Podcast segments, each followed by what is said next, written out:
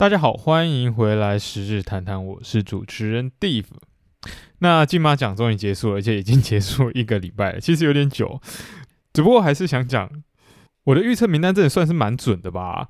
基本上能猜中的都猜中啦，像是最佳男主角、最佳女主角，然后最佳新演员。最佳摄影跟最佳剪辑这几个都猜到了，阿森纳没猜到大部分都是没看过的啊，对不对？所以不能怪我嘛，非战之罪。等到他们在院线上映的时候，我再帮大家重新解析一下这整个电影到底为什么可以得奖。主要每次在看金马颁奖的时候，我都觉得真的是非常感动。你永远都可以看到得奖人，然后在台上落泪，然后感谢他们身边的。所有人，然后还有制作团队什么什么之类的，然后有点像陈淑芳阿姨，她在得最佳女主角的时候，全场是站起来听她讲她的致辞的，我就觉得哇，真的是花了一生的努力在做这件事情，才有办法得到这样子的敬重，然后觉得真的是不简单。只不过当他说到他的金马讲座很重的时候，然后底下的搭配，然后就一直做一个动作说给我给我给我，我觉得真的是非常非常的可爱。然后在金马奖里面，我觉得干主持最尴尬的还是徐若瑄跟蔡正南吧。哇塞，他们感觉就像是直接上台，然后完全没有对稿，而且连平常也没什么交集，就直接硬上的感觉，真的是尬到不行。我一开始还以为他们。都会先蕊一下稿，至少要知道对方讲什么，这样的话比较好抛接球嘛，对不对？不然别人放了一个梗，然后你还不知道怎么接，还破人家梗，这样的话是很没有职业道德的。但是他们这次的表现给我感觉就是，嗯，他们是真枪实弹，完全没有彩排过，非常的厉害。如果我发现现在金马奖的演员，就是现在新生代演员，感觉都有一个趋势，就是。看他们都长得好帅，然后女生都长得很漂亮，尤其是陈妍霏，我真的还蛮喜欢她的，就是觉得她长得非常可爱，而且她脸真的很小。那男生的部分的话，我觉得林柏宏，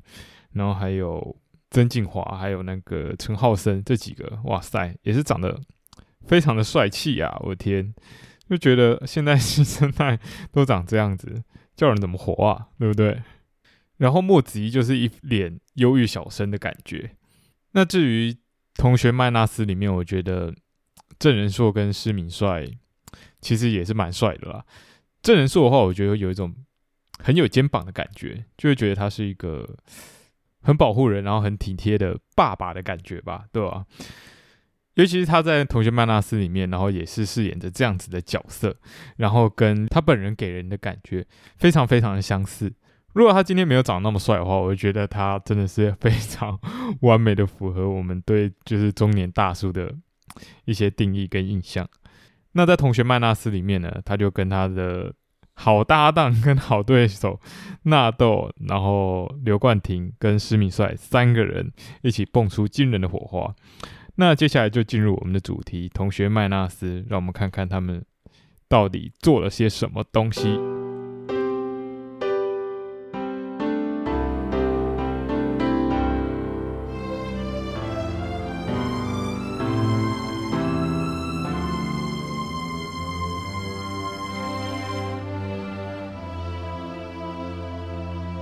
那同学麦纳斯这部电影呢？我们还是以角色为切入点，然后来大家先复习一下这部电影到底在讲什么。那我们主要当然是有四个角色嘛，那其中就是郑仁硕，然后纳豆跟施明帅，还有刘冠廷。那郑仁硕饰演的角色呢，是绰号叫做“点风”的一个保险业务员，他是一个能力很强，然后也很有义气的业务员，但是他跟你各位社畜工程师一模一样。虽然很努力工作，然后也非常的有能力，但是不会拍马屁，然后也不会假装自己被老板干得很舒服，所以一直得不到升迁的机会。这让他只能靠着父亲的首尾钱，然后买下一间小小的房子，然后还有一个小小的车位。其实也不能算是车位了，那根本就只是一个重机的停车位。而又在过了不久，他跟在漫画店认识的一个女孩子阿珍奉子成婚。但是这件事情，我相信在他心里其实是非常恐惧的。虽然他非常爱阿珍啦，我相信他一定是非常爱阿珍的，但是他根本就不知道自己有没有能力去照顾这样子的女孩，然后给她一个更好的未来，只能怀抱理想，然后在现实中继续痛苦跟挣扎。这就是点峰稍微有点悲情的角色大纲。那第二个我们要介绍的呢，就是纳豆。那这边还是先恭喜纳豆，因为里面罐头这个角色，然后得到了金马奖的最佳男配角，拍手。不得不说，他在里面的演技算是非常非常的出色。他在里面呢，就是饰演一个，嗯，生活不上不下，就是不是到非常非常好，但是稳定死不了的那一种类型的人。但是他在生活上。的情绪非常的无聊，也没有一个伴可以陪他，所以他的脑中就充斥了各式各样的幻想，而且他这些幻想呢，都是从他的低潮发展出来的。他很喜欢看很多 A 片，然后随着看的 A 片越来越多，然后开始接触各类电影，然后就变得非常了解很多电影相关的知识。所以他在施明帅导演的那场戏里面，才会指导施明帅说要用日光夜景的技巧，然后来达到。一些拍摄的效果这样子，然后也是因为这样的角色设计，所以让它里面有非常非常多的笑料。像是在里面最好笑的一幕，大概就是他的偶像加藤鹰出现在他的梦里，传授他加藤流的指法，让他成为金手指的传人，然后透过自己上帝的右手，然后妄想他可以让他的性幻想对象，也就是麦纳斯达到高潮。不过这电影其实也证明说，他其实对自己的性能力非常非常的自卑。那他在故事里面呢，是主要是当一个户政事务所的业务人员，负责许多奇奇怪怪的户籍问题啦。因为有户籍问题的人，通常都是一些在社会比较底层的人。我觉得导演在写这个故事的时候，一定有刻意把他去。塑造成要去面对这些人，然后透过这些人来告诉自己，他的生活其实没有这么差，让他可以有动力继续活下去。虽然他只是一直在履行活着的义务而已，然后没有享受活着的快乐，但是透过这些人，他至少可以骗自己说，其实他的生活过得还不错。然后也是因为这些工作，才遇到他以前小时候梦寐以求的女神麦纳斯。但这时候麦纳斯已经在从事特种行业了，而当他在面对麦纳斯最后有机会跟他上床的时候，他最后还是选择逃避，因为他觉得只要他做了这件事情，在他心中他那个女生的形象就会崩坏。这有点像是鲱鱼罐头，就是大家都说鲱鱼罐头很好吃，但是你只要想鲱鱼罐头很好吃就好了。如果你有想要尝试打开它的话，你就会被它臭死。那第三个角色呢，就是我们施明帅所扮演的吴明天这个角色。吴明天呢，他是一个导演，然后但是他本身的能力没有很强，然后有一个很大的导演梦。他的老婆也因为他的导演梦，然后委屈了很多事情。这点从他的晚上就可以知道，因为他那时候晚上就在做他的导演梦啊，很卡很 action 这样子。然后后来他老婆因为这些。梦话，然后吵到睡不着，这其实已经是在暗示说他的梦已经强烈的影响到他身边的人了。他没有这么大的能力去追求他的梦，而且甚至他自己也对自己其实有蛮大的怀疑。就是当他的客户或者是外行人对他的作品进行指指点点，他会说：“嗯嗯嗯，你说的好像有道理哦，那我们试试看。”这样子，他其实对自己的想法根本就没有任何自信。我觉得这点在从事设计相关的职业的时候，非常非常的可怕。因为当你把你的主导权交给你的客户之后，你做出来的作品绝对是丑到不行，绝对是一个丑到不行。而且最惨的是永远改不完，因为他会想说，嗯，改了这点好像有点怪怪的哦，然后一直调，一直调，一直调，调到最后跟你说，嗯，原版最好。然后想说，What the fuck？你在玩我吗？一定有这种超级多狗屁倒灶的事情。但是没办法，吴明天他自己就菜的要死，然后没有什么想法，所以就只能给客户这样子玩弄。而他在心里面，我相信他自己也有很强烈的不安全感。所以当高委员找他去做他的傀儡的时候，他才会一口答应，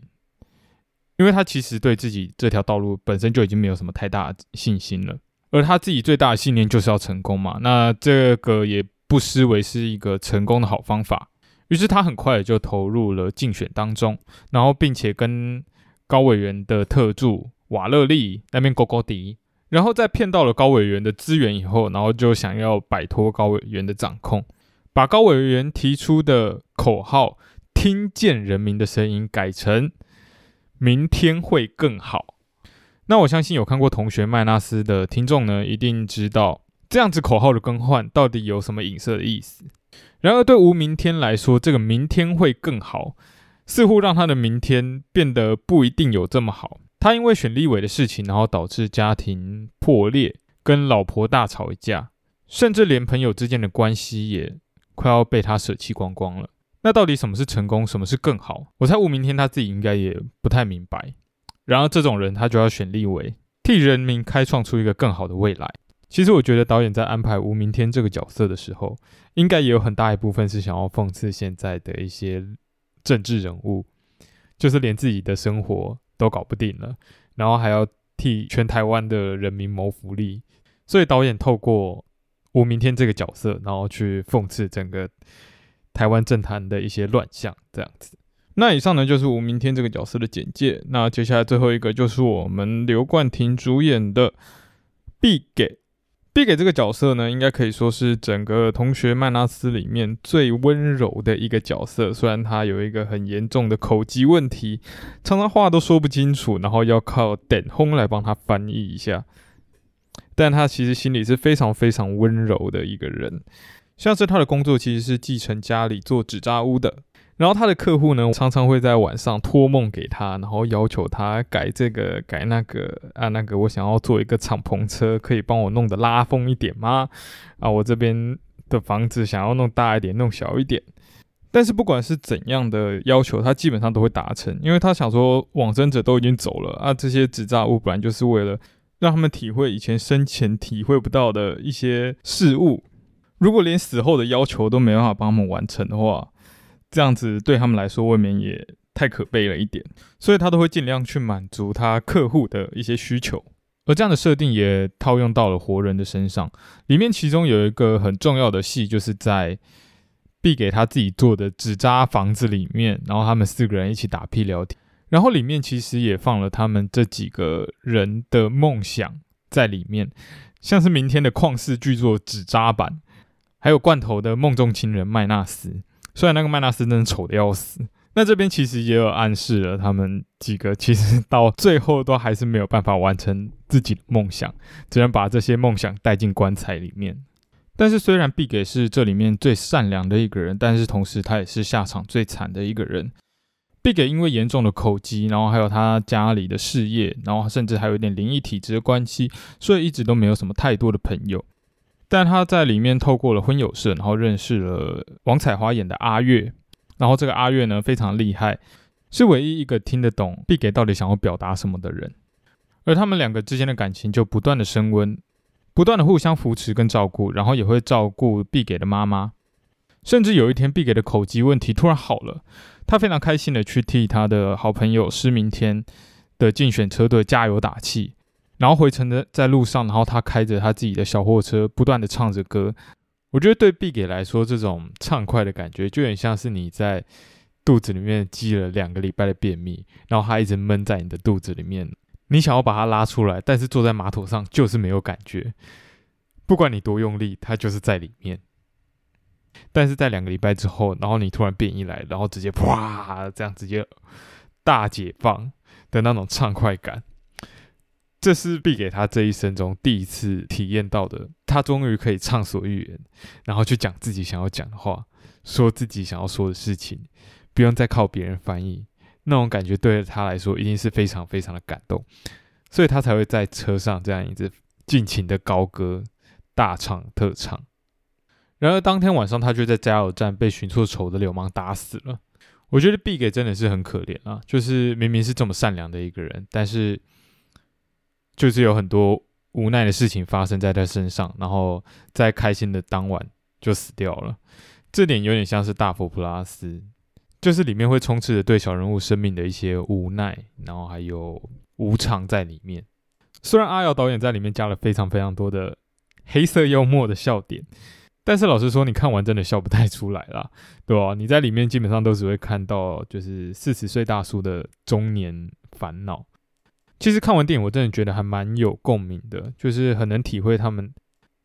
在那个时候的那些心情。甚至我在写这个文案的时候，我一直在想说，到底要不要去讲里面的一些电影安排之类的东西呢？因为对我而言，我觉得他的电影带来的冲击是比较强烈的，让我真的不太想要去讲它里面的一些技巧上面的东西。所以我觉得还是有一些观众想听啊，所以我应该还是会讲一下，然后最后我再补上我自己的一些经验跟看法，这样子。那首先呢，我们还是先从阿瑶导演在里面放的一些黑色幽默的摆设来进行着手好了。因为这部电影其实有得那个金马的最佳美术设计。那什么是美术设计呢？基本上就是你在电影里面看到的所有摆设，然后环境要怎样去模拟出一个最符合那个情境或那个角色的一个场景，这些都是跟美术设计相关的。我们用纳豆演的罐头的房间来做举例好了。那罐头这个角色呢，他本身就是一个非常无聊，然后生活有点乏味的人嘛，所以他可能在他的房间里面就不会有太多的摆设或者是一些装饰性的东西。然后他又很喜欢看日本 A 片，所以他的房间是一个日式的房子，而且他因为收入不高，所以他的房间也没有到很大，就看得出来小小一间。而他长年以来就一直缺乏着一个伴侣，所以他有一个很大的泰迪熊，然后为他穿上了一个性感的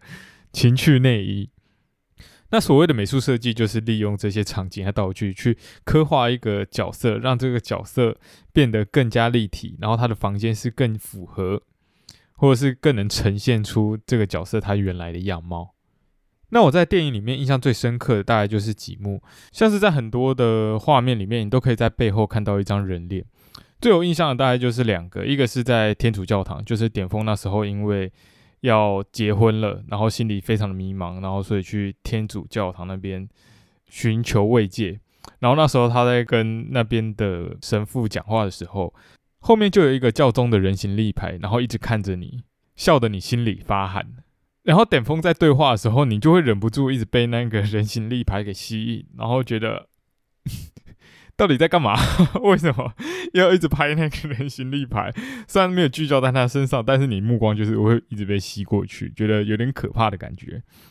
然后还有另一个场景，就是在 B 给他做的那一间纸扎房间里面，然后那时候这个同学都在嘛，然后背后就有一个纸扎的麦纳斯是要送给纳豆的。然后有几幕他们在对话的时候，你就可以一直看到后面那个丑的要死的麦纳斯一直看着你，然后你就会觉得很不舒服。其实好像很多导演都会用这招，然后去增加整个画面的丰富性吧，然后还有可视度这样子，因为可以有比较多的趣味点让你去观看这个电影。像是在《峰回路转》里面就有用同样的招数，只是我觉得这一部比较靠北的地方是中岛刻意用比较长镜头。然后压缩了背景跟主角之间的距离感，然后你就会觉得干他好像很贴近你，就有点像是在考试的时候有个主考官一直在你背后看着你作答这种感觉，你就觉得压力爆干大。但是我没有很清楚阿瑶导演他个人的用意是什么啦，我会觉得这比较像是他的恶趣味的感觉。然后再来就是吴明天的办公室，吴明天办公室就是一个科技马桶的展场嘛，对不对？那这个科技马桶呢，就象征着它是一个表面上光鲜亮丽，但是实际上还是给人家坐着思考然后大便的地方。而吴明天也一直待在他的办公室里面苦思他的剧本，但是始终也想不出什么东西来。这就会让我想到各位社畜在。公司当薪水小偷的时候，然后就会借着大便或者是上厕所的名义，跑去厕所里面先蹲个十五二十分钟，在里面先打个游戏休息一下，然后再出来。这跟吴明天的情况真的非常像，就是他骗高委员说啊，我要去想一下竞选策略，然后就在里面什么事都不干，然后想一些有的没有的剧本之类的，甚至跟他的女助理打炮，真的是一个非常厉害的薪水小偷。不止偷钱，还偷心。那以上两个呢，就是我觉得大家比较容易记住，然后引起共鸣的点。那其他当然还有一些比较小的，然后是用一些比较对比的感觉呈现出来的，像是在按摩店柜台的财神爷，他这边就用了一些比较动静对比的方式，然后来让这个物件跳脱出来。我觉得这些也蛮有趣的啦，大家有兴趣再自己去电影院看。那我接下来想讲一下这部片的摄影。这部片的摄影呢，其实有入围金马的提名，只不过最后获奖的是跟我猜的一样，就是刻在你心底的名字。那这部片的摄影呢，有很多都是水平的视角。那水平的视角呢，在我们的观众心里会产生一种我们的地位是平等的感觉。而且我觉得在这里面，它的镜头运镜基本上是有一点暴力，可以这么说吗？就是有点，我觉得有点粗糙的啦。他会用很多快速的 zoom in zoom out，然后在某些场景，它的运镜会变得非常的凌乱，你会觉得有点像是我们素人直接拿起一个手机在拍的感觉。所以我觉得这些东西对我来讲，他就是想要透过这样子的运镜手法，然后来拉近整部电影跟观众之间的距离。因为这部电影基本上就是在讲我们。一般市井小民的人生百态，所以他会用这种方式来拉近跟彼此之间的距离，而且有些角色会直接跟阿瑶导演对话，然后有点像是打破第四面墙，也是在跟我们聊天这种感觉。那这样子的手法就会让观众跟角色的距离变得更加的贴近，然后我们可以更理解他那时候的心理状态。那我觉得最有名的例子大概就是死侍吧，就是死侍最喜欢跟观众聊天。只不过死侍的用法，我觉得它的目的性跟同学麦拉斯不太一样。死侍的感觉会比较像是想要增加我们看这部电影的抽离感，因为在英雄片里面，我们都会预设就是英雄片就是要呃可能英雄救美啊，然后面对很多困难，然后我们要突破那些困境。但是死侍不一样，他会直接告诉你，诶。你是不是觉得这是英雄片啊？但是我告诉你，不是。这部电影就是一个荒唐的大集合，你只要放松心情，然后跟着我体验这样子的过程就可以了。那他在这样做的同时，也是在把我们跟死侍之间的距离拉得更近了一点点，然后只是会把整个电影再切得更远一点，就是有点像是电影是反派，然后我们跟死侍是站在同一边的这种感觉。那不管是死侍还是同学麦纳斯，这两个手法呢，都成功的拉近了观众跟角色之间的距离，让我们更像是陪着角色一起度过他们的难关的感觉。好，那以上呢就是几个在电影的制作上面的一些细节的讲解。那接下来应该就会讲到整个角色还有故事带给我的一些感想。其实我在看这部电影的时候，我真的觉得还蛮有共鸣的，就是很能体会。每个角色他们之间到底在烦恼什么东西？虽然那些烦恼很多都是空想跟猜测，然后不管你怎么想，想破头都是不会有答案的。我自己最有共鸣的角色应该是吴明天吧？我觉得就是一个很有梦想，但是也不知道自己实力在哪里的菜鸡这种感觉。因为我自己也是国立大学的化工系毕业的，原本可以去台积电或者是其他科技厂卖干卖肾。然后赚个几十万吧，可能不到百万啦，但是就几十万一定是可以的。但是为了一些梦想，然后去学一些平面设计，然后现在在那边录 podcast，然后写剧本，就会觉得我的未来真的会照着我想要的方向走吗？会不会我这样做下去一事无成，然后要回头也没有办法回头了，要改变也没办法改变了？那我的未来在哪里？这种感觉。但我知道这些东西想了也没用，你唯一能做的基本上就只能是把当下的自己做好，然后多学一点。但是有时候你心里虽然知道该怎么做，或者是怎样做比较好，但是你就是会忍不住会去钻那个牛角尖，会去想，干，要是自己没有能力去控制，然后一直往歪的方向发展，那到底该怎么办？而且我们生下来。就不会是自己一个人这样子，你做的每个决定一定都会对身边的人带来某些牵连。那我在做这个决定之后，我当然也会害怕说，要是我这样搞下去，会不会拖累到其他人？这点对我来讲其实是比较可怕一点点的。但是至少我现在还年轻，至少还有能力去做很多不一样的事情。在看完《同学麦纳斯》，其实我想到最多大概就是我爸吧，因为我爸大概也是几年前自己跳出来，然后开工厂。我觉得那对于一个五十几岁的人来说，真的不是一个很容易的决定，要考虑资金，然后客户，然后曝光度，然后还有一大堆有的没有的东西，真的是非常的困难。而且他有时候都会失眠，然后。晚上半夜起来睡不着，然后就一个人在客厅里面看电视，然后虽然也不知道有什么好看的，反正就是拿着遥控器那边乱转，然后休息一下再回去躺这样子。然后我就会想，他是不是在每个失眠的夜里，也在害怕着什么东西呢？但是我爸是一个比较不会讲自己烦恼的人，我觉得我跟他也有点像啊，就是不太会讲自己的一些困扰或烦恼，大部分还是沉在自己心里的感觉吧，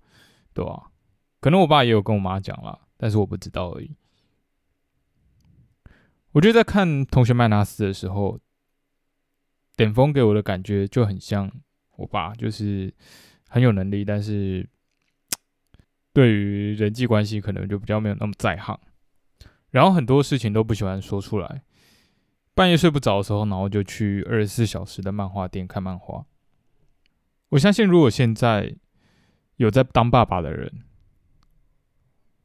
应该都很能体会《同学麦纳斯》里面的那一种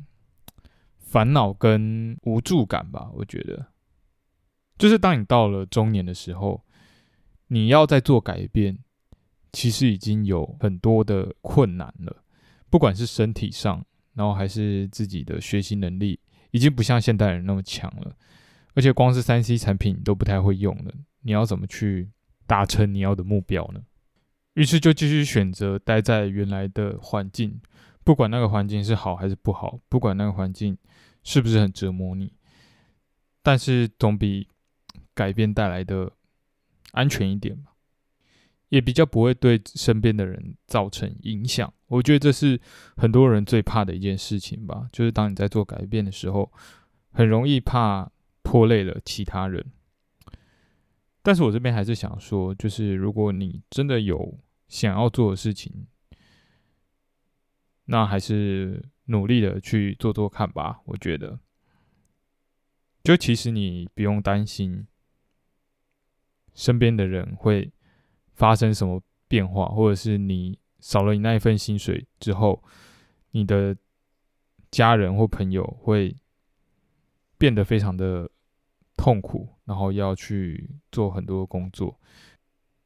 其实你不用把他们想的这么弱，就是你的朋友都已经当成你的朋友了，或者是是你的家人了，他们没有你想象的那么脆弱。他们比你们想的还要再坚强一点，所以你就放手去做吧。我觉得，如果真的要很认真去做这件事情，不可以辜负别人的对你的期望嘛，对不对？好，那以上呢就是我对整个同学麦纳斯的一些小小的感想，然后在最后灌了一点鸡汤。其实，在写这篇考的时候，我真的觉得非常非常的难写，因为这里面四个角色跟我的重叠性其实都还蛮高的，就是我可以在这四个角色上面看到我自己的影子。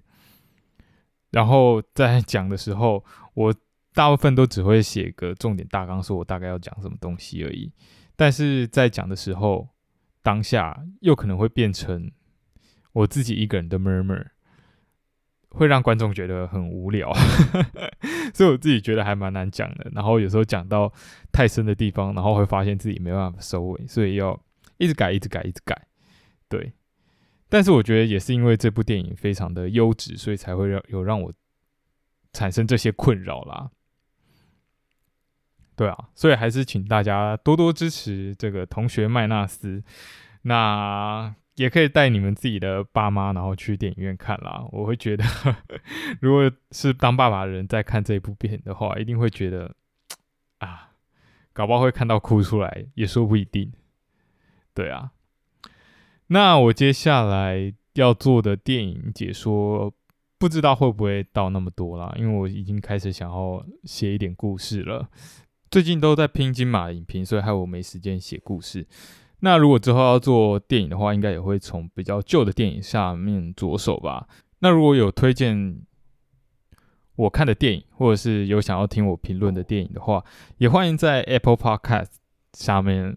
帮我留个评价，或者是你自己对我这个频道的感想，然后可以留言你想要看的电影。那如果看到的话，有留言的，我基本上就一定会看，好不好？我给大家这个承诺。那如果评价越高的话，我看的几率就越优先，这样子应该可以吧，各位观众？好，那这集就先到这边，再请大家多多踊跃发言啦，谢谢大家，拜拜。